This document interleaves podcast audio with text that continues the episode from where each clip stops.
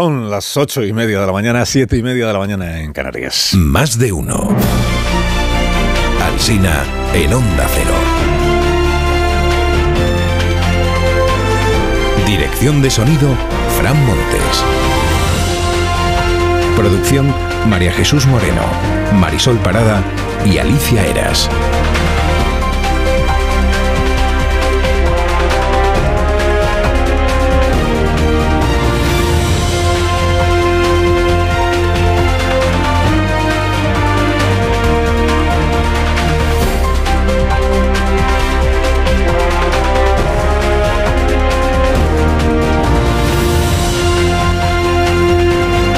Las 6 de la mañana les estamos acompañando contándoles cómo está empezando el octavo día del mes de noviembre del año 2023, víspera del Día de la Almudena. Es fiesta en algunos sitios, algunos sitios, algunos municipios, por ejemplo, en el municipio de Madrid.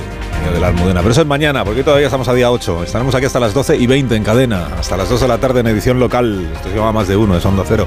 Las primeras páginas eh, difieren unas de otras en los títulos, pero hoy casi todas ellas, casi todas, incluyen una misma imagen, la excepción es el diario La Razón.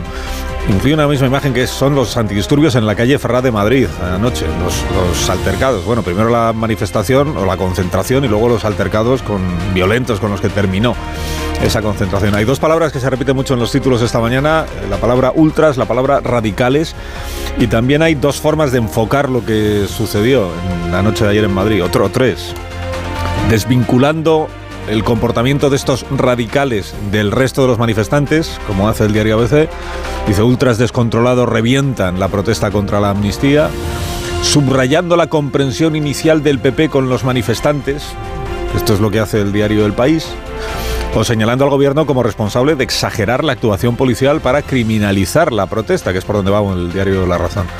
Hoy el Mundo y el ABC editorializan contra las protestas ante sedes de partidos políticos. O sea, están en contra de que se rodee la sede del Partido Socialista. El de ABC y el Mundo recuerdan que en 2004, cuando el pásalo, pásalo, el hostigado o el cercado fue el Partido Popular. Dice ABC, conductas radicales quitan razón a quienes critican los abusos del presidente Sánchez. El mundo dice, la protesta debe ser cívica. Los violentos son una minúscula parte de un movimiento pacífico y es un enorme cinismo que pretenda estigmatizarlo quien lidera el proceso de división nacional más grave de nuestra historia reciente, en alusión al presidente, claro. El país, en su editorial, carga contra el Partido Popular, por no desmarcarse, según el país, desde el minuto uno de los actos de acoso a las sedes del PSOE. Dice, el acoso a un partido es una línea roja clarísima para cualquier demócrata. Y lo compara el país primero con la persecución que sufrieron el PSOE y el PP en Euskadi cuando había terrorismo, después con los scratches y por fin con la estrategia del independentismo en los momentos más duros del procés respecto del 2004 y lo que pasó con el Pásalo, Pásalo, dice el país que el hecho de que el PP lo recordara ayer solo demuestra cuáles son sus traumas. Discrepa la razón de este enfoque del editorial del país, porque la, razón en su editorial lo que dice es que los actos de violencia hasta ahora son anecdóticos y que son rápidamente reprimidos por los agentes. Que para encapsular a los exaltados no necesitan gasear a unos ciudadanos que se comportan pacíficamente en su mayoría. Dice la razón, cansa el doble rasero. ¿Qué es para el PSOE la libertad de expresión? Escribe Sergio del Molino en El País. Dice, siento vergüenza por los que gritan que te vote chapote. Y también por los que intentan convencerme de que esta amnistía es por el bien común y no por el bien particular de unos cuantos. Oponerse a la amnistía no implica la menor aquiescencia con las caleborrocas aventadas por Vox. Uno se opone a la amnistía por razones estrictamente izquierdistas. En la misma línea, Juan Ramón Lucas, en el diario La Razón, dice, pensar diferente es legítimo y progresista, pero decirlo en voz alta, por decirlo en voz alta, te tachan de irresponsable, desestabilizador y egoísta. Ricardo Duda resume la situación en el diario El Mundo. Dice, el debate de fondo sobre esto de la amnistía es muy sencillo. Para muchos socialistas es mejor una amnistía que una repetición electoral en la que pueda ganar la derecha. El problema, dice, es de cultura democrática, porque en las democracias liberales sanas no siempre gobiernan los mismos. El español nos presenta hoy a los grupos ultras que agitan estas protestas. Uno se llama Hércules, el otro Plataforma 711, Tercios Cívicos, Bastión Central, los de Desocupa, el 711 parece que es por el año en el que a la península llegaron los árabes. Eso lo han llamado así, Plataforma 711. El Confidencial dice que hay ansiedad en el PSOE por el malestar social, no solo por las manifestaciones. E Ignacio Varela otorga a Pedro Sánchez el título de campeón de la discordia nacional. Dice, aún no se ha hecho público el texto de la ley de impunidad y la crispación crece como la espuma. Las instituciones se han convertido en barricadas. Los dos partidos de la derecha camuflan su supina incompetencia, lanzándose a una carrera enloquecida por ver quién agita más la calle. De todo el bloque de partidos embarcados en la operación Salvar al Soldado Sánchez, el de Puigdemont es el único que conserva margen de maniobra. Ignacio Camacho en el ABC dice Sánchez se enfrenta a su némesis, un tipo con la misma ausencia de principios e idéntica psicología aventurera. La amnistía es material inflamable, es pura nitroglicerina. Sobre la negociación opaca en la que andan Sánchez y Puigdemont, y de la que informan en las televisiones cada día los corresponsales españoles en Bruselas. ¿Quién dijo que España no es europea? La investidura se está negociando en Bruselas. Cuenta la razón sobre la negociación que se está rehaciendo el texto de la futura ley de amnistía para garantizarle a Puigdemont que no quedará resquicio alguno que impida que él quede impune. El español informa de que al PSOE le tiene indignado que Puigdemont reabra asuntos que ya habían sido cerrados. Y que si Laura Borràs no va a ser amnistiada, resulta que Junts está diciendo ahora que entonces se garantice que se la va a indultar. El mundo añade que hay también discrepancias sobre el reconocimiento que Puigdemont exige al Estado de la nación catalana. La vanguardia admite que los socialistas se mostraban ayer algo desanimados, pero inmediatamente añade que el intercambio de documentos continúa y que el pacto es posible. Escribe el director que Puigdemont es quien no vio claro el jueves pasado esto del acuerdo, que la firma del PSOE con Esquerra ese mismo día complicó todo aún más porque a Puigdemont no le gustó. Y dice Jordi Juan, dice, la oposición a la amnistía está cada vez más presente en la calle y en la opinión publicada el ruido conservador se convierte ya en alarido. El país dice que están atrancados en el alcance de la amnistía, el PSOE y Junts per Catalunya. Cita fuentes socialistas que le dicen, es la primera ley de amnistía de la democracia. Bueno, la primera, a ver si es que va a haber más. Es la primera ley de amnistía de la democracia y es importante hacer un buen trabajo. Pues sí, claro, con cualquier ley, ¿no? En palabras de Aina Vidal, de Sumar, se trata de que no haya atisbo de inconstitucionalidad. Creo que es fundamental que no haya ningún tipo de atisbo de inconstitucionalidad, porque no lo es, y por lo tanto hay que trabajarlo bien y bien fino. Bien fino, bien fino. Hombre, si es constitucional, parecerá constitucional, claro. Y si hay atisbo de inconstitucionalidad, a si es que no es constitucional, por muy fino que se trabaje el, el envoltorio. Bueno, y termino. Premio al título demoledor del día para la sección de deportes del diario El País. El título es este. El Barça es el bufón de Europa. Segundo clasificado, este otro que es de la vanguardia. Este Barça es un horror.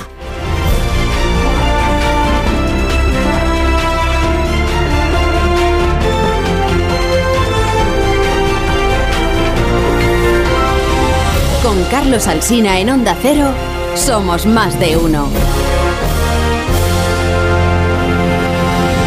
Quieres que tu estado de ánimo mejore con un descanso reparador, escucha Dormimax de Bio3. ¿Problemas de sueño? ¿Te cuesta dormir? ¿Te despiertas a medianoche?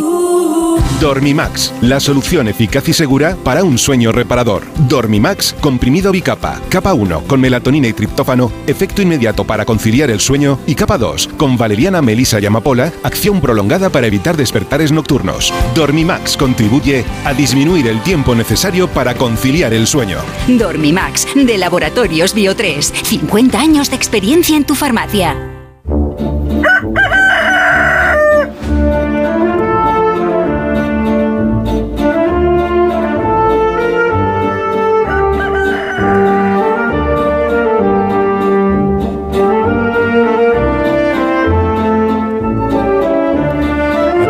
La torre como cada mañana a esta misma hora. Buenos días, Rafa. Eh, buenos días, Carlos Alsina. Tan cerca y tan lejos de Portugal. Es que escuchando a Antonio Costa uno se siente vivir en Zambia o, en Zamunda, más bien.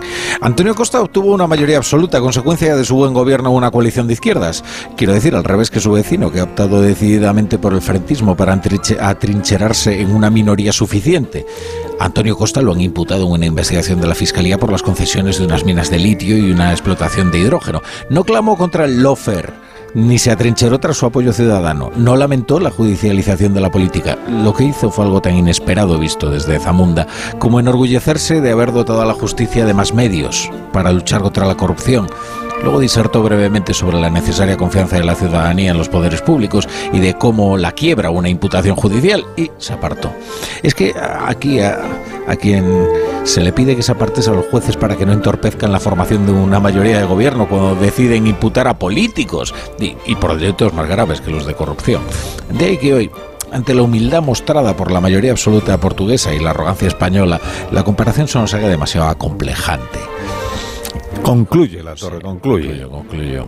Concluyo que, que había antes una actitud como muy altiva, ¿no? Desde España respecto de Portugal. Y no, mire, al final quien tenía razón era Siniestro Total, cuando cantaba Menos mal que nos queda Portugal. Y no me refiero ahora a los impuestos, ¿eh? Rafa, que tengas un, un buen día. Acuérdate que mañana hay que trabajar, como, como todos los festivos en este programa, festivos locales, festivos regionales, festivos No, los festivos locales, festivos claro. nacionales. Bueno, y que tengas una, una jornada estupenda. Eh, hay fútbol también esta tarde, lo recuerdo. Gracias por madrugar con nosotros. Esta es una cadena nacional, evidentemente los festivos nacionales son los que... Bueno, eh, es mi trabajo. Es tu trabajo librar. Bueno, adiós. Adiós. Vamos a, vamos a lo que vamos. ¿Qué tal, Marisol Parada? Buenos días. Buenos días, Carlos Alsina. Los Callahan para estas personas que me acompañan. Porque ellos ya saben que Callahan tiene más de 50 años de experiencia en la fabricación y diseño del calzado.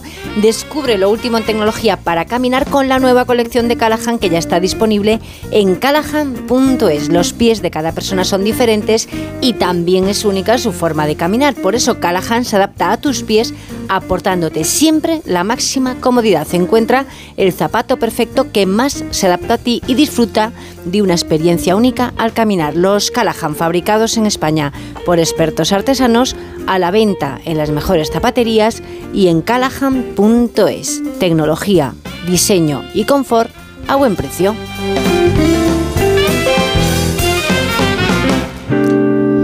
Pues en tertulia esta mañana aquí en la radio en Más de Uno está Antonio Casado. Buenos días. ¿Qué hay? Buenos días. Buenos días, Nacho Cardero. ¿Cómo Muy estás? buenos días. Muy buenos días y bienvenido. Así me gusta, Muchas con gracias. ese ánimo re- re- reforzado y revitalizado. Qué estupendo. Estupendo. Buenos días, José Antonio Vera. Buenos días. Eh, Un poco bajo, un poco Ah, ahí andamos, ahí andamos. Un poco, un poco Término de- medio, término medio. de ímpetu, de espíritu. buenos días, Marta García Ayer. Buenos días, Mira, Carlos este es el- Alsina. Este es el tono. Antes de empezar ya me ha regañado Rubén, Ah, muy bien. Pero buenos días, Amón. porque le pregunté qué había pasado anoche con el partido. Pues pasó anoche Bueno, de verdad, que no, se no me le- caen los goles. pero no Estaba le- indignadísimo porque no hubiera prestado Basta, ninguna basta, me caen los atención. goles de las Basta, manos. Tengo basta. para dar, tener. Toma tres goles para ti, dos para ti, uno para ti. Basta, de verdad. Salen seis goles, Basta. como seis soles. Ahora dijo una cosa muy bonita, Muy Simeone, bonita. que lo he escuchado yo en el programa de deportes, eh, muy bonita sobre Griezmann. Sí. Sea, que, de que él tiene la suerte como entrenador de tener a un, a un tipo como Griezmann, que jugó en el Atleti y luego se fue, que ha conocido por tanto otros lugares, pero El que ha nacido, Barça Como hizo él, como hizo que ha Simeone. nacido para no lo jugar, recuerdes. que ha nacido para jugar en el Atlético de Madrid Así es. y que ha pasado por esa experiencia complicada que es que haya una cierta resistencia a tu regreso porque se te reprocha cuando te fuiste y que a pesar de eso te sobrepones y eres capaz de llevar oye muy bonito El hijo pródigo, en No, definitiva. no, y que ha nacido para ser del Atlético de Madrid. nacido Sí, para- porque no, ser además Madrid. se fue regular. Griezmann, lo mismo que otros se fueron, yo creo, bastante bien, Griezmann se fue regular. Sí, se fue al- y, pero y, y ciertamente fue mal acogido por, por, en fin, por los seguidores del Atlético, pero está demostrando que está en una forma mm, total, ¿no? Está haciendo goles, está haciendo señor, pases, fútbol total. Yo lo que quería subrayar era mi absoluta indiferencia a todo esto. Interés relativo, Entonces, ¿por qué le preguntas? ¿Y entonces por qué le preguntas a Amón qué No, pasa más te da? que, No, lo- no se lo preguntes. Cuando, cuando el No programa- sé, me, me, me tentaba. ¿Qué hacemos O sea, hablando de los fútbol? titulares que tú has Pudiendo hablar de literatura. enjaezado, fíjate bonito, al principio del programa, pues has destacado el Atleti, pero por lo visto Marta en ese momento ha desconectado y lo se ha vuelto a No, ver. he destacado también lo del Barça, desde que me parece un poco excesivo esto que se dice de que, en fin, es el bufón de Europa. ¿no? Tampoco- país. ¿eh? Estamos sufriendo mucho. el los horror. Yo creía que el bufón de Europa era el Puigdemont, fíjate. ¿Qué hacemos hablando de Antigua- fútbol? antiguamente. Pudiendo hablar de literatura. Premio Cervantes 2023. Luis Mateo Díez. Buenos días, Luis. Hola, buenos días, ¿Cómo estás? Carlos. ¿Cómo estás? Eh, estoy bien, fíjate. Estoy complacido, agradecido y contento. Sí, sí. Hoy, hoy, hoy no te importa habitar el mundo real, ¿no? Hoy- Eh, no, no, cada vez me interesa menos. Bueno, es que hace años que le vendía el alma al diablo. Ah, sí. Y le vendía el alma al diablo a base de que me permitiera no sé, subsistir en la ficción, alejarme lo más posible de, de la realidad. Bueno, esto no deja de ser eh, una triquiñuela que, que, que, que te sale o no te sale bien. Pero hay demasiada realidad, Carlos. La realidad me persigue de tal manera que ni siquiera refugiado en lo imaginario puedo evitar que me caiga encima. Bueno, pero a veces la realidad tiene mm, momentos amables, gratos, como este de ayer cuando te llama, te llamó personalmente el ministro. eh, Sí, sí, sí, sí, me llamó el... mi- Bueno, no, eso- no, no, la realidad está llena de, de- de elementos gratos. Normal. Pero, ¿sabes? Es que es, es excesiva, hay demasiada. Convendría que no hubiera tanta. Es como la actualidad, hay demasiada actualidad, pasan demasiadas cosas. En fin, estamos asediados. Hemos escuchado antes que tú an- anoche decías en la, en la rueda de prensa que te llama Iceta, el, mini- el ministro. Ya, ya- ahora ya sabes quién es Iceta, ¿no? El ministro de Cultura. Sí, sí, sí, sí, ya. Y- Oye, además le, le pongo cara, ¿eh? No, no soy tan zote. Sí, Pero- se se Pero, cuando, cuando te llamó no sabías quién te estaba llamando. Eh, no, no, no, no voy a exagerar y además, oye, no, no voy a quedar como un bobo. Sí, hombre, sí, yo no sé de sobra quién es el, el, el ministro de, de Cultura. Yo creo que alguna vez hasta me ha saludado en alguna, en alguna ocasión. Lo que pasa es que tampoco yo estoy remiso y fuera de tal, no, nada maravilloso, encantador, para darme una buena noticia y, y estupendo. Bueno, ahora te tienes que poner ya a escribir el discurso, porque este es, es- es- es un discurso que es casi una, una, bueno, es una obra literaria.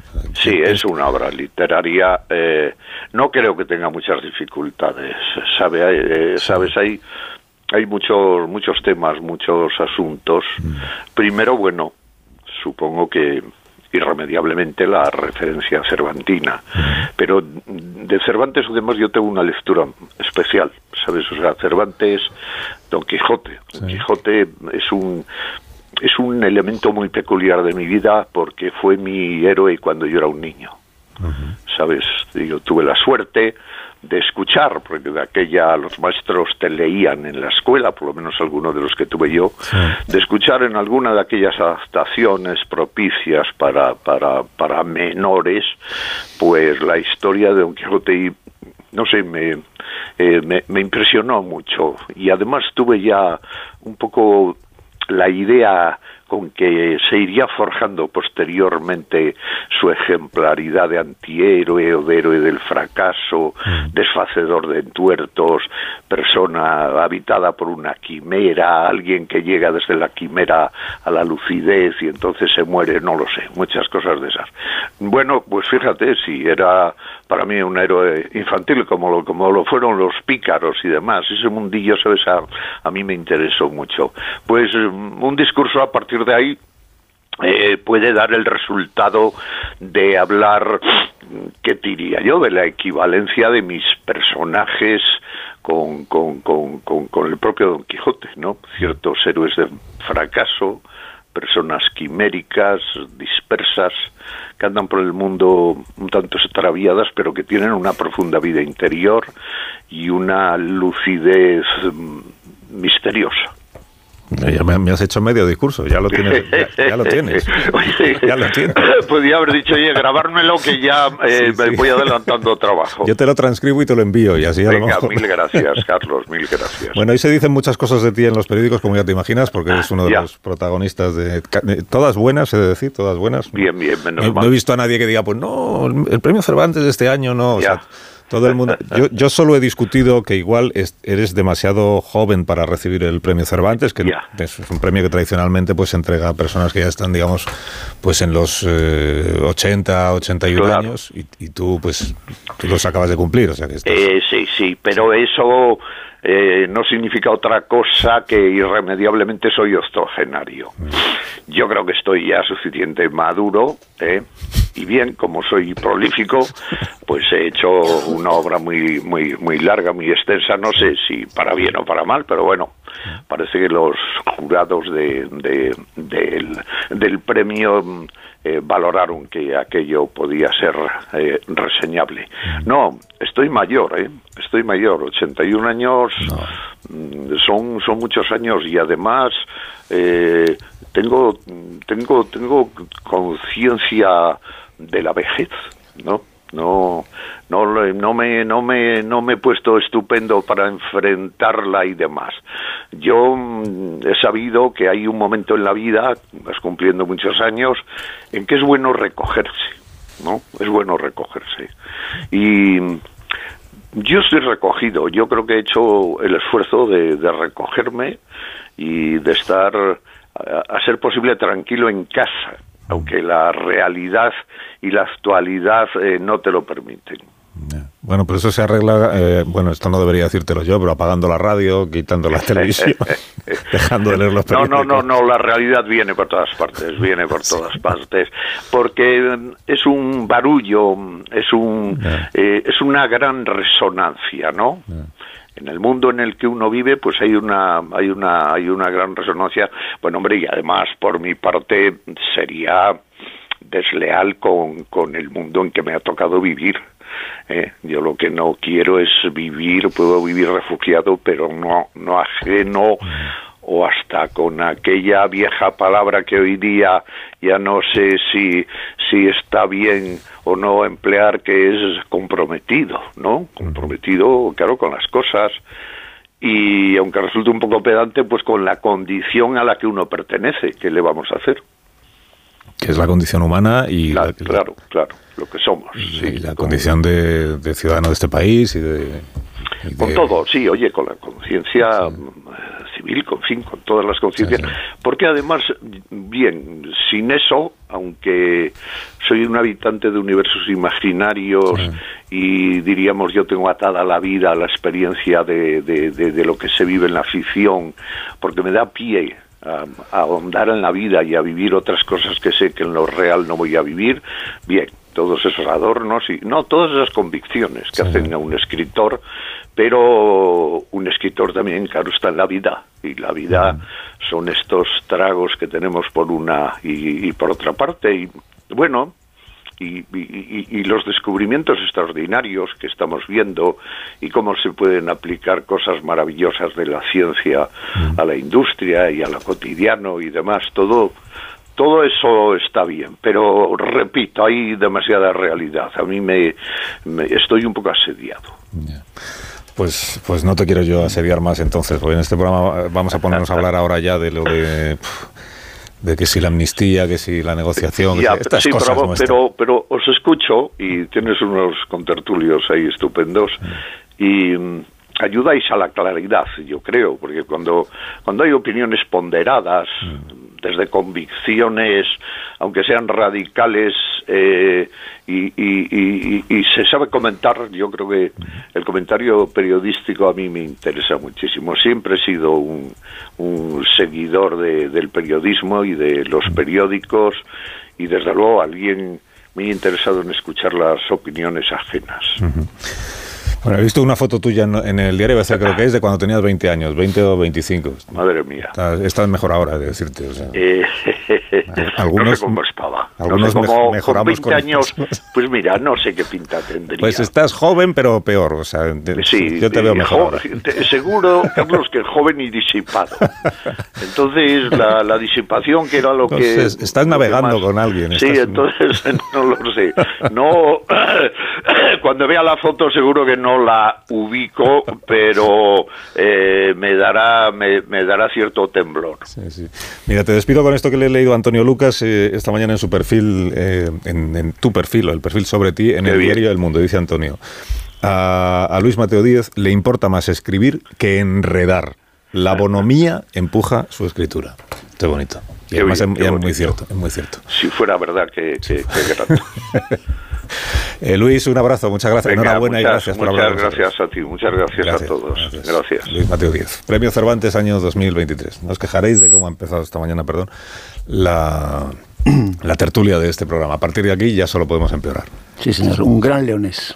Se me olvidó decirlo. Me- mejor Luis Mateo Díez que Grisman, hay que decirlo. Hemos empezado mejor por la segunda parte que por la primera. Bueno, pero hemos empezado ahora. Lo de antes era una especie de, en fin. eh, Pero son dos, dos, digamos, dos éxitos, dos éxitos, ámbitos distintos cada de uno la en su poética. ámbito, es verdad. No es el éxito a una carrera, a una vida, a un reconocimiento, a un, a un talante, a una... Y, y lo otro, pues eso es un éxito, si quieres, pues más, Más pequeñito, efímero, más- más, pequeñito, tal, pero bueno, también... bueno, que es Leonés sí que lo he Hay dicho, que- Antonio. hay que reconocer que la- ¿Ah, sí? Pues no, amén- te- no me he enterado. Es de de- Villablino. Mm. amén de la fuerza literaria mm, eh, brutal que tiene Luis Mateo Díaz, eh, tiene además una fuerza vital eh, con esta edad que tú has dicho, en fin, de joven total, ¿no? Que es de, es de elogiar, ¿no? Porque uf, te- tiene una vitalidad y una claridad en todo lo que dice, que mm, ya nos gustaría a muchos llegar a esa edad y estar en tan plena forma como él. Y tan plena forma profesional, porque sigue escribiendo unos libros fantásticos. Pero fíjate, eso no, se ha inspirado nunca ni en las grandes corrientes literarias ni en las grandes corrientes filosóficas. Su inspiración, eso cuando habla de la condición humana, está basada pues en lo aprendido en las eh, luces bajeras, esas de la zona rural, de la España vacía.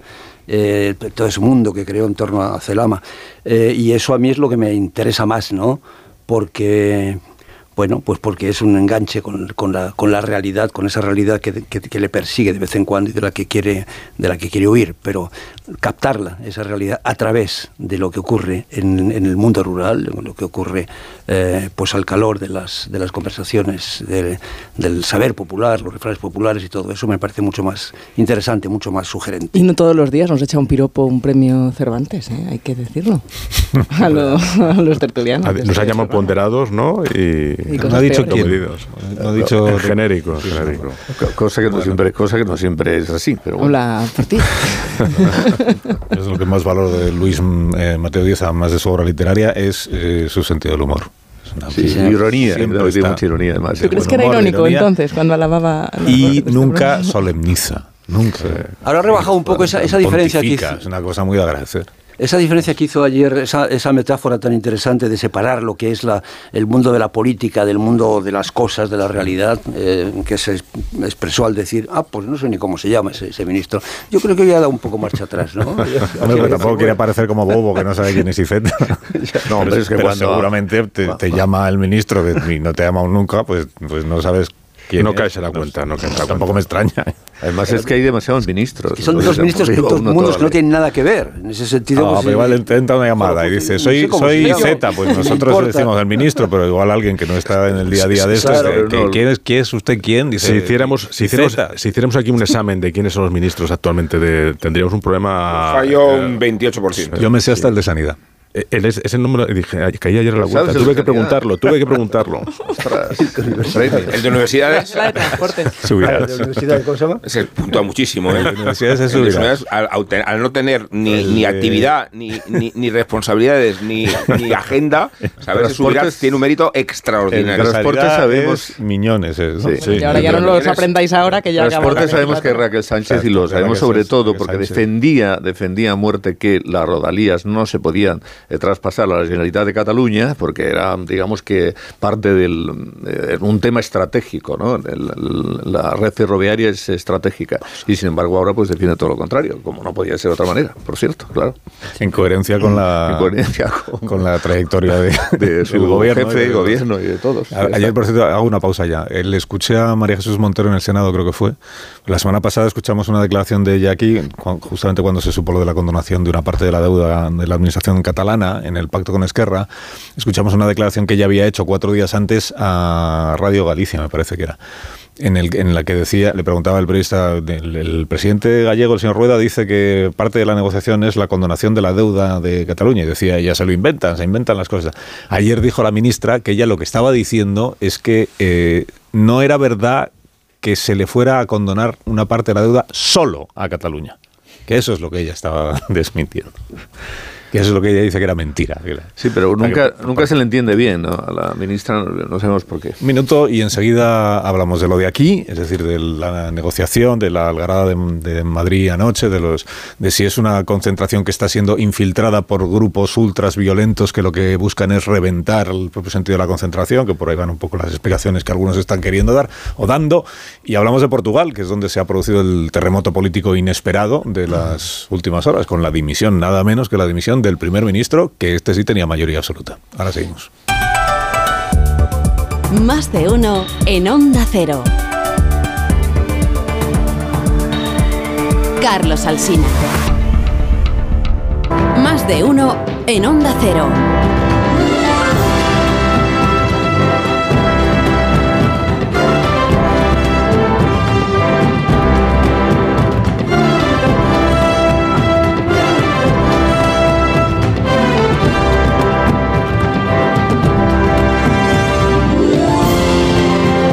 Seis minutos, una hora menos en Canarias, con Cardero, con Casado, con Marta García ayer, Rubén Amón, José Antonio Vera. Estamos analizando las cuestiones de esta mañana. Ahora iremos a lo de la negociación entre Junts per Cataluña y el Partido Socialista Obrero Español. Eh, aclaro a los oyentes eh, Quiero desmentir que Santos Tardán se haya exiliado también él en Bruselas. Está en comisión de servicios.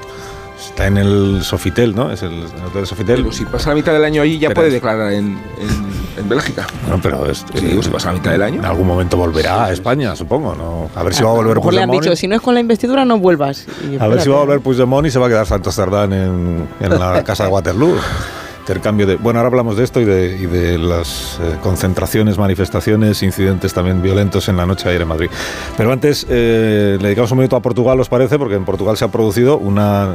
Ahora le pregunto a, a Paula si, si es, si, si en algún momento estaba previsto o formaba parte de los análisis de los comentaristas en Portugal, pudiera pasar algo como lo que pasó ayer, que es que Antonio Costa, primer ministro, ha dicho que, que renuncia, está a la espera de ver qué pasa que decide el presidente de la República, pero Antonio Costa va a dejar de ser primer ministro de Portugal, ha presentado su renuncia, además ya ha anunciado que si hay nuevas elecciones él no se va a presentar, porque entiende que estar investigado, ser investigado por la Fiscalía eh, es incompatible con la dignidad del cargo de primer ministro, aunque, aunque eso no significa que él esté asumiendo ninguna responsabilidad ni culpabilidad en nada de lo que se investiga. Pero el mero hecho de que haya una investigación o una imputación, que diríamos aquí en otros tiempos, una imputación, él entiende que obliga al primer ministro imputado a dejar de ser primer ministro. Y esto es lo que ayer eh, anunció. Paula Cairo Varela es corresponsal de CNN en Portugal, es periodista y tiene la amabilidad de atendernos esta mañana. Hola Paula, buenos días. Hola, muy buenos días. Buenos días. ¿Cómo, ¿Cómo de inesperado fue todo lo que sucedió en la mañana de ayer? ¿Alguien contaba con la posibilidad de que una investigación de la Fiscalía acabara con la carrera política de Antonio Costa? Pues la verdad es que no.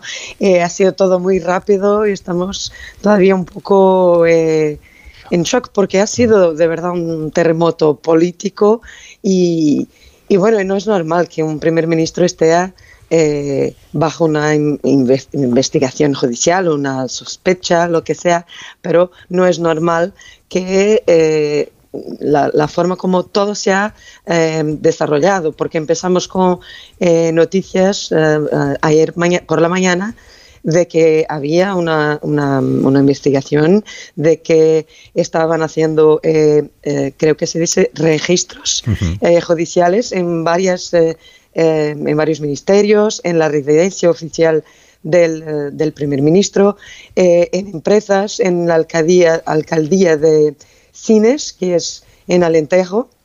Y bueno, luego hemos sabido que han sido detenidos dos hombres, entre otros, pero dos hombres que son las claves de todo eso, porque son eh, muy eh, próximos, son del círculo eh, estrecho de- de- del primer ministro, de Antonio Costa, que son su jefe de gabinete, así que trabaja con él, eh, que es Víctor, Esca- Víctor Scaria, eh, y un otro que es su gran amigo, eh, Diogo Lacerda Machado, que ha sido quien Antonio Costa ha confiado el proceso de eh, la, nacional- la nacionalización de, de la compañía aérea portuguesa, de TAP, eh, cuando ha llegado al gobierno. Así que son dos hombres muy importantes, de- muy, muy, muy próximos de Antonio Costa, que eh, sabemos eh, ayer mañana que han sido detenidos. Ahí nos quedamos como, bueno, algo va a pasar. Pero eh, todavía no podríamos imaginar que no muchas horas después habría un comunicado de prensa de las autoridades judiciales eh, informándonos y al país y al primer ministro, al que parece, eh, de que Antonio Costa estaba, um, sería investigado también por algo eh, que no es eh, directamente eh, relacionado con, con, con, el proceso original, que es de, de sospechas de corrupción, de favorecimiento, de, que, que, tiene que ver con negocios uh -huh. eh, de, de, energía, del, de los negocios del litio y del hidrógeno, pero también de favorecimiento a empresas. Eh, y una empresa tecnológica, parece. Así que no sabemos mucho porque eh, ese, ese, proceso está eh, bajo secreto de, de, de, justicia. Así que eso es lo que sabemos, de lo que trata, pero no tenemos uh -huh. demasiados eh, detalles. Sí, sí. Y bueno, y, y, y luego, eh, se, cuando se ha um, comunicado que el primer ministro sería investigado porque ha, habría sido invocado su nombre para, para, para hacer algo eh, irregular, ilegal, uh, entendemos que algo muy grave iba a pasar. Antonio Costa había estado ya con el presidente de la República por la mañana, eh, volvió al Palacio de Belén y así en, comprendemos que, que, algo muy grave estaba pasando y luego Antonio Costa ha dicho que no, no podría, que no es compatible, estabas diciendo eso mismo, que no es compatible la sospecha eh, con el cargo, con la dignidad del cargo, eh, con la bueno, con, con, con, el funcionamiento de las instituciones eh, democráticas. Sin que eso, sin que, que eso signifique, Paula, que el, primer, que el primer ministro haya asumido ninguna culpabilidad ni ninguna, ninguna actuación no, no. irregular. Él simplemente dice el hecho de estar investigado no me permite seguir siendo primer ministro, aunque yo sea Eso. inocente. ¿no? Sí, Antonio Costa ha dicho que está eh, eh, eh tranquilo, de conciencia tran tranquila, que no ha, cometido ningún acto ilícito. Solamente lo, que pasa es que de verdad no, no, no, no, no es normal tener un, jefe de, gobierno que está bajo alguna sos sospecha de favorecer a, a, sus amigos, a sus um, relacionado con, con, con, objetos que eh, tienen que ver con, con, con el gobierno, el hidrógeno verde Estamos perdiendo la... y, y del litio. Uh -huh. Así que Antonio Costa ha dicho que no, ha, que no ha cometido ningún ilícito, de verdad, pero la dignidad del cargo no es compatible con la sospecha. Y así aquí estamos con una crisis política y sin saber eh, todavía lo que va a pasar. Esta es la última cuestión que te planteo, Paula. Eh, lo que va a pasar hoy es que el presidente de la República, eh, el señor Rebelo de Sousa, que es, que es quien tiene la potestad para tomar decisiones a partir de este momento. Eh, primero consulta con los grupos parlamentarios. Recordamos que el Partido Socialista ganó las elecciones del año pasado con mayoría absoluta en Portugal. Consulta el presidente de la República con los grupos parlamentarios y luego ya decide el presidente de la República si encarga formar gobierno al Partido Socialista, a alguno de sus dirigentes, o disuelve el Parlamento y hay nuevas elecciones generales, ¿no? legislativas. Eso es. Bueno, el presidente ha aceptado la renuncia de, de Antonio Costa y eh, en Portugal el presidente de la República no tiene un poder eh, efectivo eh, muy grande, pero en, circunstancias, en momentos como ese es decisivo. Eh, será Marcelo Rebel, Marcelo Rebelo de Sousa quien va a decidir lo que va a pasar y va a oír uh, hoy, mañana y la, por la mañana y por la tarde los partidos que están en el Parlamento, pero mañana todavía va a oír el Consejo de Estado y este es un órgano eh, de consulta política del presidente. Suele uh, reunirse, pero no tiene eh, tampoco la, decisión en manos. Es el presidente que lo que eh, decidirá. Eh, lo que pasa ahora, de verdad que sí es verdad que, que, que Partido Socialista, el Partido Socialista tiene uh, una mayoría absoluta en el Parlamento.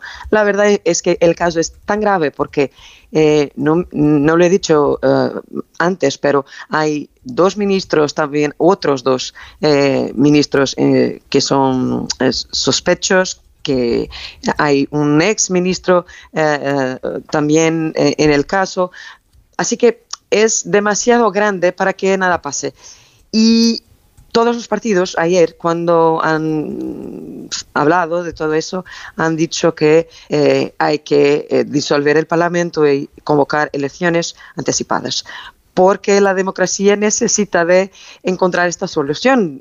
Eh, hay que preguntar a, a, la gente lo que quiere hacer ahora, porque no estamos en el mismo lugar que estábamos hace dos años, un, año, un año y mm. unos meses, cuando tuvimos elecciones. Ha pasado muchísimas cosas y, y eso que ha pasado es demasiado grave esta investigación eh, alcanza al gobierno y ha tocado o ha, o ha, envolvido a Antonio Costa, que es el jefe de gobierno. Así que Marcelo va a tener que decidir, pero solamente mañana por la noche vamos eh, a oír eh, hablar el presidente. Gracias, Paula. Paula Cairo, la, la, corresponsal de CNN en Portugal. Gracias por haber hablado con nosotros esta Buenos mañana días. y por la información. Gracias, Paula. Es la situación que se está viviendo en Portugal, que está pues, pues aquí mismo, aquí mismo. Y no hemos eh, pasado por alto ninguno de los que estamos aquí, y lo venimos contando desde primera hora, que Antonio Costa, eh, hasta el día de ayer, era el gobernante socialista o socialdemócrata de la Unión Europea con mayor mmm, respaldo de sus gobernados, porque yo creo que es el único que tiene mayoría absoluta, o que tenía mayoría absoluta.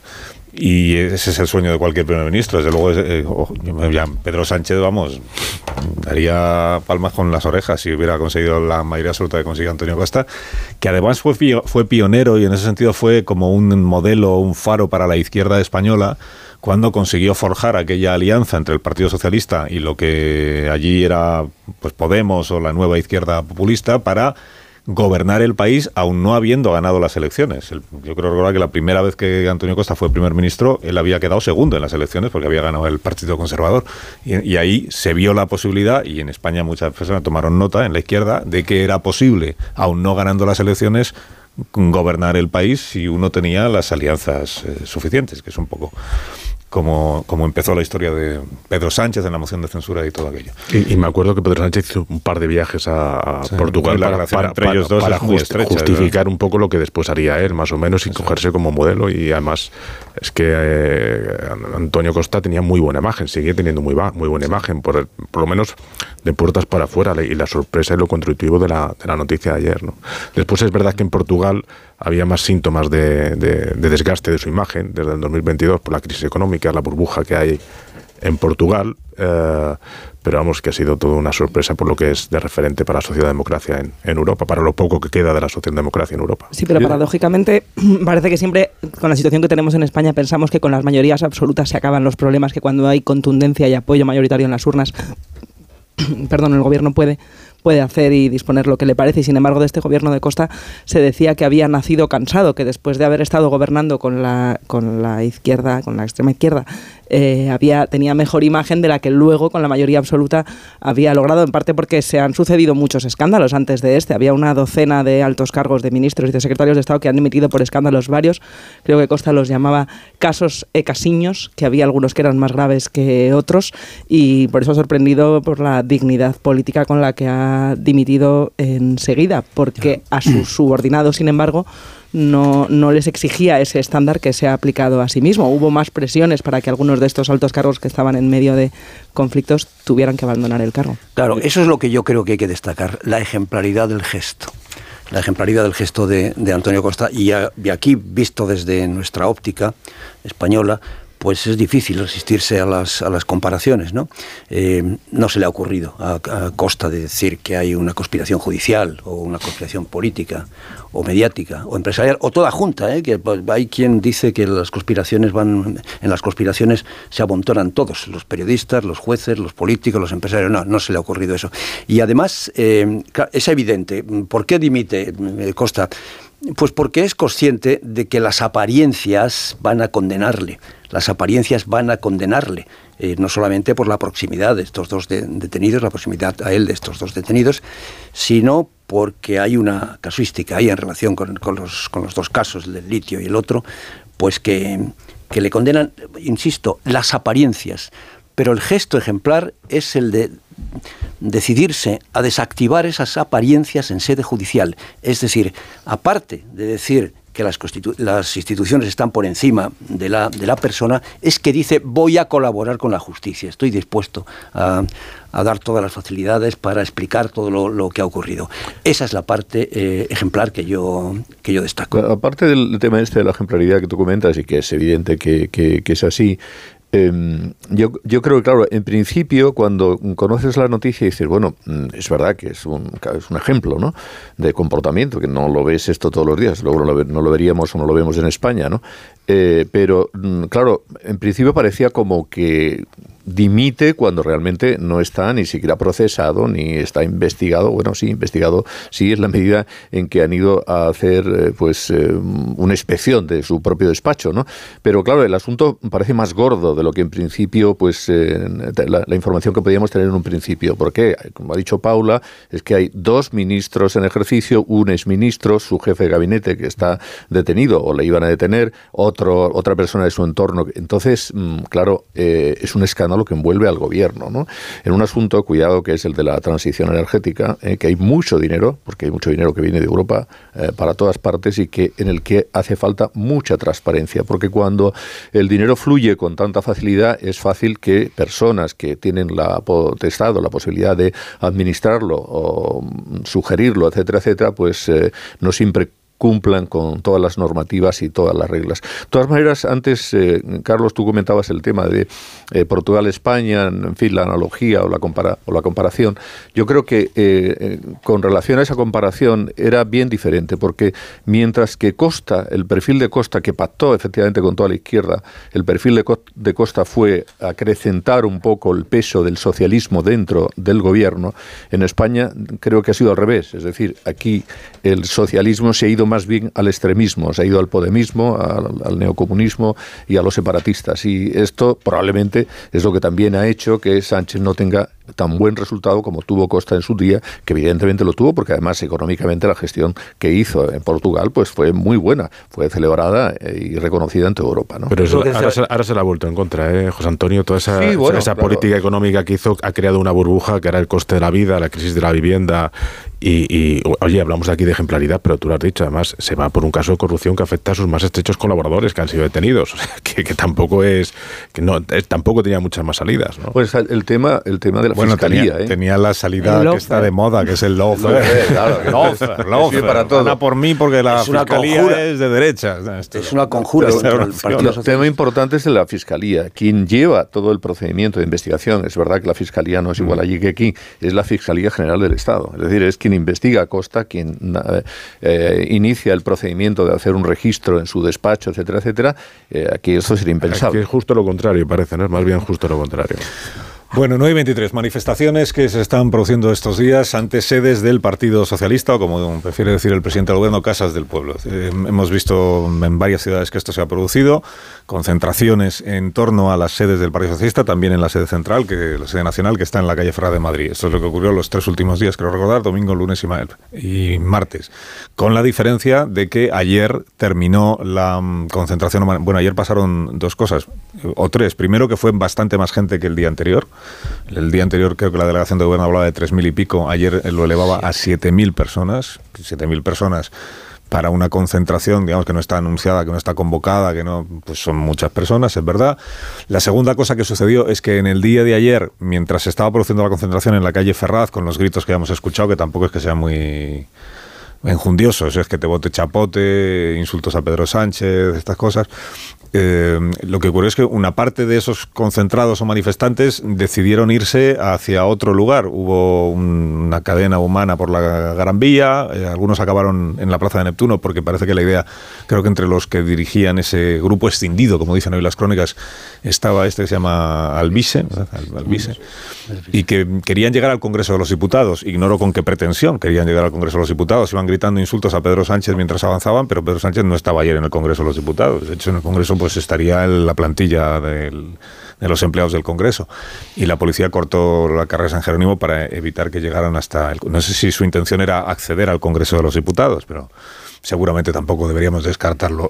Cuando vieron que no podían llegar hasta la puerta del Congreso, se volvieron a la calle Ferraz.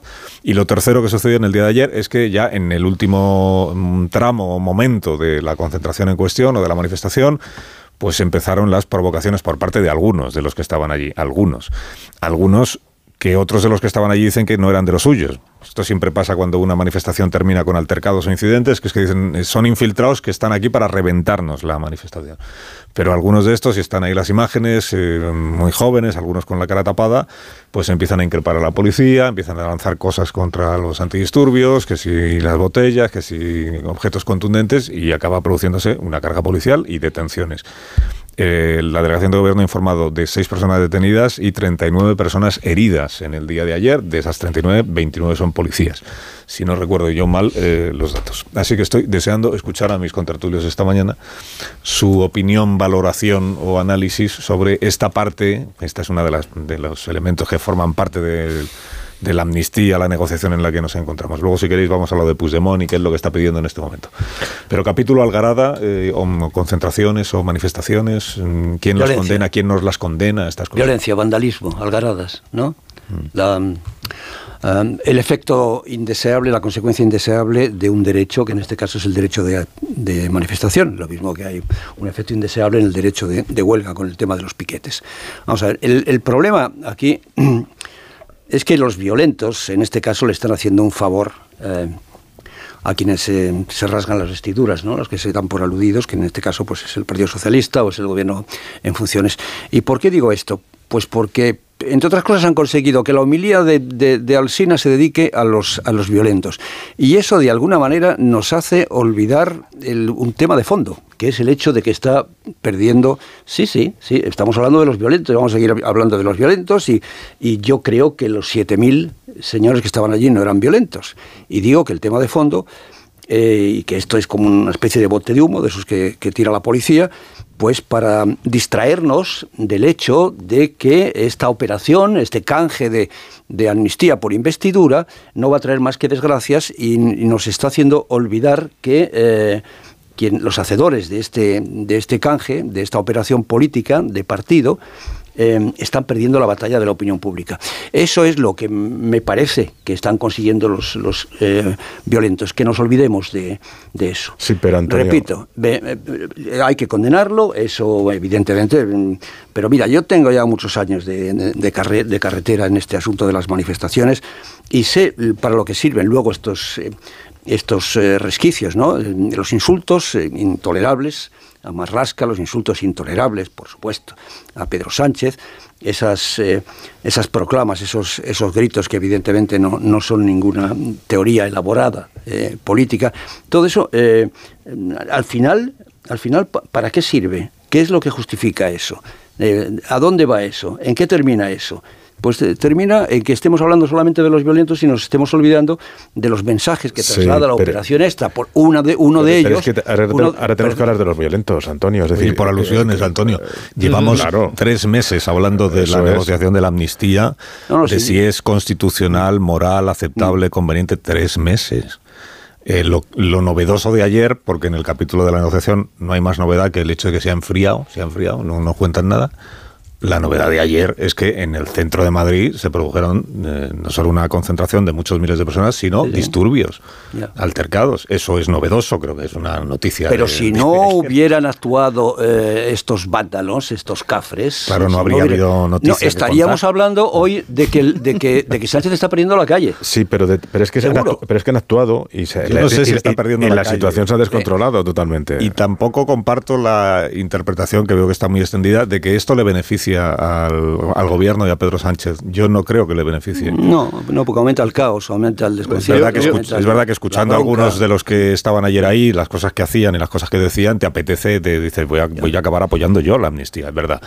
Pero yo creo que no, no beneficia al gobierno de ningún país la imagen de eh, que cunden los desórdenes públicos en ese país cuando el gobierno está haciendo un discurso de convivencia, de concordia. Desbarata el mensaje de la concordia, es yo creo que no le beneficia. Yo, creo que desbarata la concordia, pero tiene una pero tiene una ventaja que es la de caricaturizar la, la oposición a la amnistía en el mm. nazi que se reivindica como tal, como escuchábamos anoche en la calle Ferraz y agitan las banderas franquistas, las carlistas y además. Eso para quien compre la, la simplificación, la reducción o la caricatura de que todos los españoles que critican a Pedro Sánchez por su negociación sobre la amnistía están representados por los, no te digo ya por los violentos de anoche, que igual eran, ¿cuántos serían? 100 o, menos, Sino por los 7.000 sino por los 7.000 que se concentraron ayer con esos gritos, ¿no? Eso está, España no está representada en... Ya, pero, la, pero la realidad es que hay 100, 200 cafres que son los que se han llevado los titulares, los que copan los, eh, las redes sociales, los que trasladan esta imagen de que al final, aunque no sea España, pues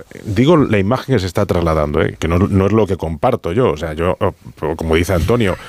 Tranquilo, no hace falta la aclaración. No, no, me, refiero, que, oye, yo, ¿quién, no está en, ¿quién está en contra de cualquier manifestación? Además, con todo lo que ha ocurrido. hay también procesos para pedir las manifestaciones. Que son, que son elementos suficientemente graves desde que nos han, mentido a la humillación del Estado. Y hablabais antes de la foto de Santos Cedanes esperando en el Sofitel a la que le, dé audiencia a Puigdemont o al hecho de saber de que todo obedece a intereses particulares como son los de Pedro Sánchez y los de Puigdemont en última instancia. Eso está claro que es así, pero eh, una vez dicho todo esto, que hay que decirlo, parece que hay que decirlo, la situación se han descontrolado. Y ayer había tres o cuatro personas, yo he hablado con algunos de los testimonios donde pasaron realmente miedo, o sea, donde había palos, pero realmente palos, algunos destrozaron el coche, o sea, el mobiliario, no pudieron salir de un bar tres, cuatro horas, y eso habrá que pararlo. Alguien tendrá que parar esa situación, aunque sean 100, 200 cafres, lógicamente. La policía ha de pararlos, hace bien utilizando todos los medios de que dispone para controlarlos eh, sea el gas que se ha utilizado contra los CDR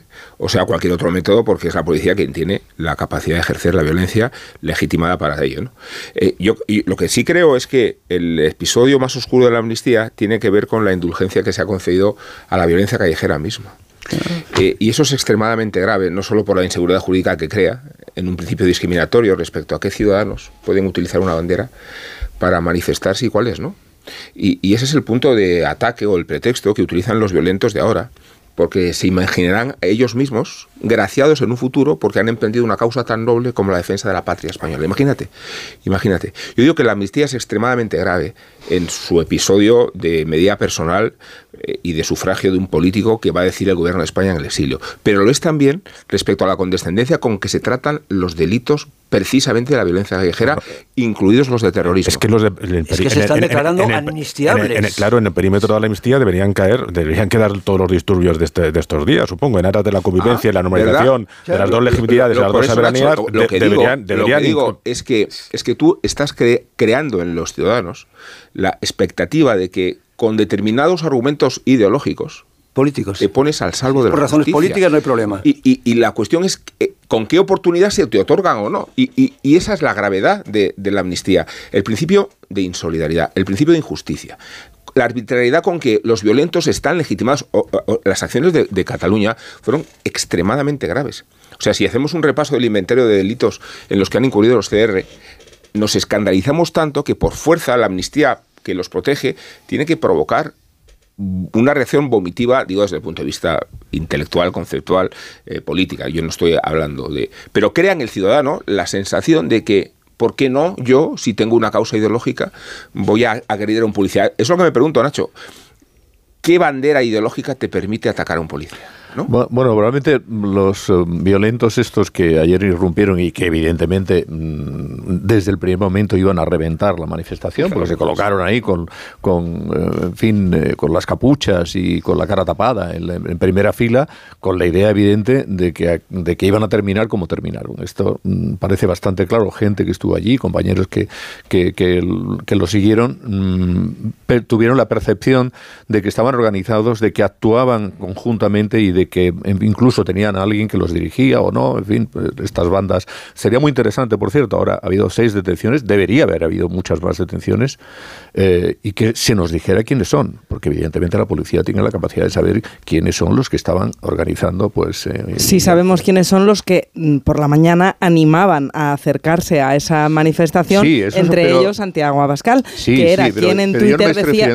sí, sí, pero yo sí, es una manifestación no autorizada y tenemos a un diputado de la tercera fuerza del Congreso desentendiéndose de la seguridad Eh, y llamando a la insurrección de la policía con respecto al Ministerio del Interior. Por, eso, sí sabemos que. Por eso es muy importante. Y una 10 Ayuso diciendo, esto va a ir a más como. Eh, vamos, ¿eh? vamos a jalear esto, ¿eh? Por eso es muy importante que las manifestaciones eh, sean em, legales. Es decir, que tú pidas autorización, porque eso te obliga también a tener un cordón pues, de seguridad, a tener un equipo de seguridad que son los que impiden que puedas tener ahí unos infiltrados violentos que van a lo que iban estos que fueron al final, pero que evidentemente, por mucho que podamos decir que Vox, etcétera, etcétera, y que me parece bien que se diga, eh, la inmensa mayoría, probablemente la mayoría de la gente que estaba allí, no tenía razón en salir, su razón en salir a criticar pues unas actuaciones y unas medidas que consideran que tienen todo el derecho del pero mundo. no tenían derecho a cortar la Gran Vía Bueno, por supuesto que no, por, por, eso estoy diciendo que es importante que las manifestaciones se pida autorización, que te la den, que tú tengas tu equipo de seguridad para que se eviten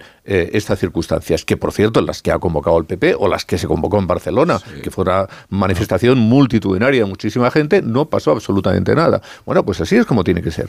Ahora, antes comentaba Alsina el tema de si beneficia o no. Yo creo que hay un eh, se puede interpretar en dos sentidos. Por una parte, desde el punto de vista de la cohesión interna dentro del socialismo, eh, dentro del sanchismo, el se puede decir que sí que le beneficia, porque es una agresión contra las sedes de Ferraz, es una agresión de los fascistas, de los violentos contra el Partido Socialista, y entonces toda esta gente que está dentro del Partido Socialista y que eran un poco críticos dicen, bueno, pues eh, en fin, en frente a estos preferimos estar con el PSOE.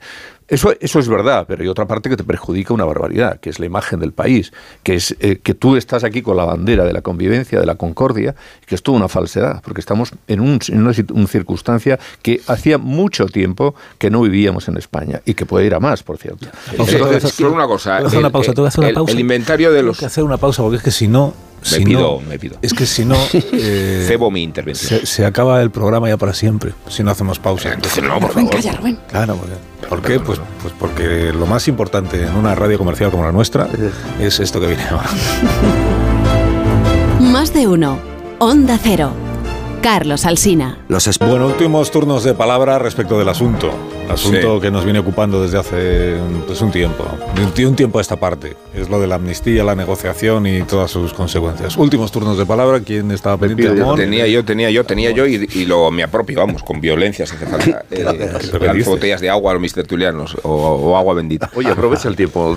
sí, es verdad. Al, al grano, turno, al no, no, te adornes. Decía que eh, el inventario de delitos que han cometido los CR por los que van a ser juzgados o lo están ya, incluye eh, los desórdenes públicos, la desobediencia, las lesiones, la tenencia y fabricación de explosivos, el terrorismo, las amenazas y el atentado contra la autoridad. Y todos estos casos están amparados por una amnistía y suscitan la idea de que eh, puedes cometerlos siempre y cuando te proteja una causa ideológica. Claro. Entonces, eh, la arbitrariedad de la causa ideológica es tan grave que socava el principio de igualdad de los ciudadanos y que a un bestiajo de los de ayer o un animal de los de ayer le dará argumentos para pensar yo quiero yo quiero también agredir a un policía y, quiero tomar la sede de un partido y incurrir en la subversión porque a determinados ciudadanos e ese procedimiento se le consiente. Porque el poder me ha dicho que eso es amnistiable. A eso ¿Cómo? me refiero con, con, el vacío que crea una amnistía. La, con la, la paradoja es que es precisamente contra eso, contra lo que se supone que están protestando. Están pretendiendo sí. defender la democracia y que, y que, no se pueda salir a las calles a hacer eso sí. haciéndolo. Entonces no sí. tiene mucho sentido. A mí me parece muy interesante la, la, disputa que va a haber, que está habiendo ahora en la derecha y la extrema derecha para ver quién capitaliza el descontento con la amnistía. Y está la vía que vimos ayer y la que se propone para ahí, el ahí, domingo. Ahí. Y el Partido Popular no ha sido todo lo contundente que se No, podría esperar que, que debería ser un partido como el Partido Popular, eh, denunciando la violencia de los altercados de anoche. Ha preferido llamar a la manifestación pacífica el domingo, pero no ha querido enfadar. Bueno, Ayuso ha dicho, Ayuso, insisto, ha dicho, esto va a ir a más.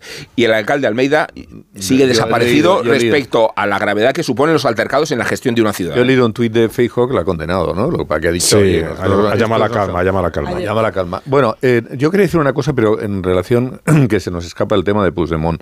Eh, de si esto va a salir o no. Todos pensamos, yo estaba convencido de que sí que salía. ¿Por qué? Pues que, oye, a, a Puigdemont le había tocado la lotería y nadie deja de cobrar un décimo a la lotería cuando te lo dan gratis, ¿no? Pues lo cobras. Ahora, eh, yo es que creo que Puigdemont mm, está viendo que esto se está complicando y, puede hacerse el siguiente planteamiento. Yo le voy a dar mis siete votos a este, a, Sánchez, lo voy a hacer presidente del gobierno, que es lo único que él quiere, todo lo demás ya veremos, y después yo me voy a quedar aquí mm, colgado de la brocha.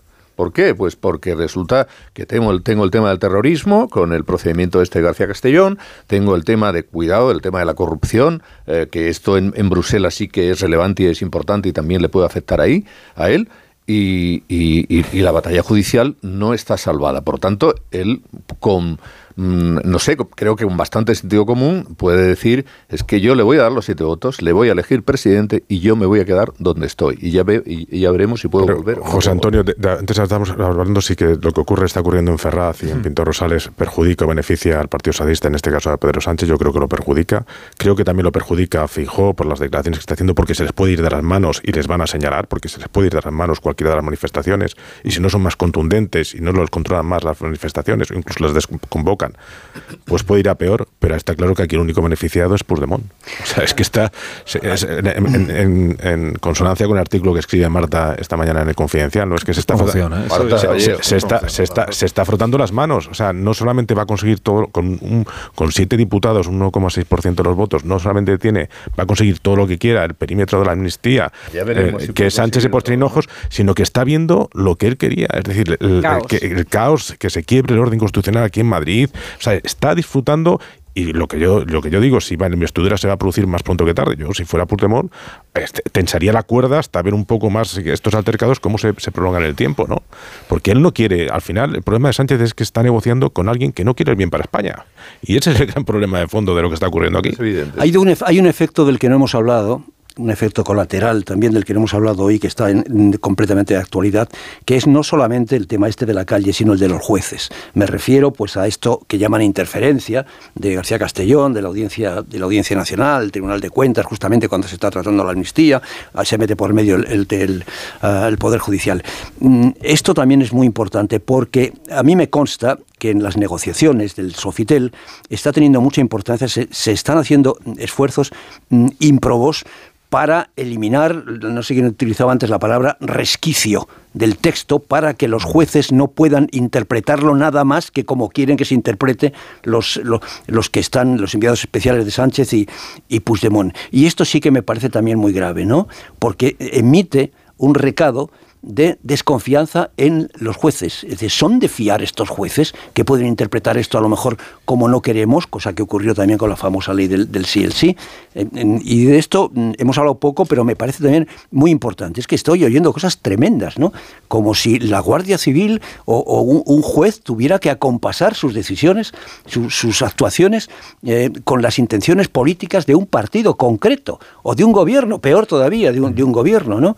Y esto está ocurriendo en estos momentos, ¿no? Respecto a, pues a las actuaciones de, García Castellón con los, con los eh, tsunami democrático. Ignacio Rodríguez Burgos, muy buenos días. Hola, muy buenos días. Buenos días. Eh, noticias económicas de esta mañana que tenemos. Pues mira que en Europa solo la bolsa española resiste y, se manifiesta en contra de los recortes que sufren el resto de los mercados de renta variable del continente. Las ganancias, eso sí, son moderadas, de apenas dos décimas en el IBEX 35, con Telefónica acaparando la atención. Al mediodía presentará resultados y su nuevo plan estratégico, justo un día después de anunciar una OPA por la parte del capital que no controla de Telefónica Alemania, una operación cercana a los 2.000 millones. En un contexto de elevada tensión política y dolores crecientes de cabeza, las compañías, las compañías farmacéuticas son las que más suben. Es el caso de Robi, con un avance del 5%, ahora mismo ya del 6% arriba, y de Grifols, con un crecimiento superior al 3%. La parte roja de descensos es cosa sobre todo de los bancos medianos y de la energía. Esto cuando la creación de empresas en España vuelve a caer un 1,5% abajo después de ocho meses al alza y una noticia esperanzadora. La inflación en Alemania está en el 3,8%, que es el nivel más bajo desde 2021, lo cual quita presión al Banco Central Europeo en la última reunión del año y por lo tanto, bueno, pues crucemos los dedos y no suba los tipos de interés. Gracias, Ignacio. Hasta ahora. Buen día. Una pausa y a la vuelta indulta a Mona o amnistía. Amnistía, amnistía. Yo, de verdad, prefiero la amnistía. Muy bien. Y luego el referéndum. También te lo digo. Dilo abiertamente. Un minuto. Ahora mismo estamos. A mí, por favor, indultos ya. Pues dilo. Más de uno. en Onda Cero.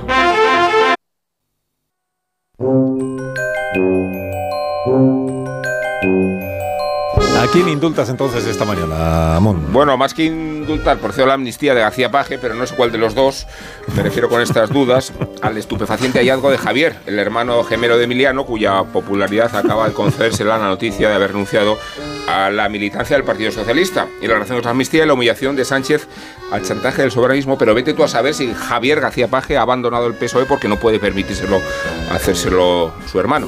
Sería una manera de reivindicar el honor de la familia y dar cobija pajista al propio Emiliano García Paje, aunque se antojan pertinentes otras hipótesis. Por ejemplo, que haya dimitido el propio presidente de la Comunidad de Castilla-La Mancha y que su puesto lo haya ocupado Javier.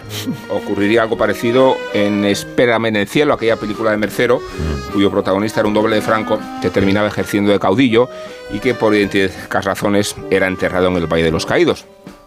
Puede que Javier sea en realidad el doppelganger de Emiliano, un doble, una proyección subconsciente, incluso una invención del propio presidente castellano manchego que le permite desdoblarse, estar dentro y fuera a la vez, militar en el PSOE y romper el carné.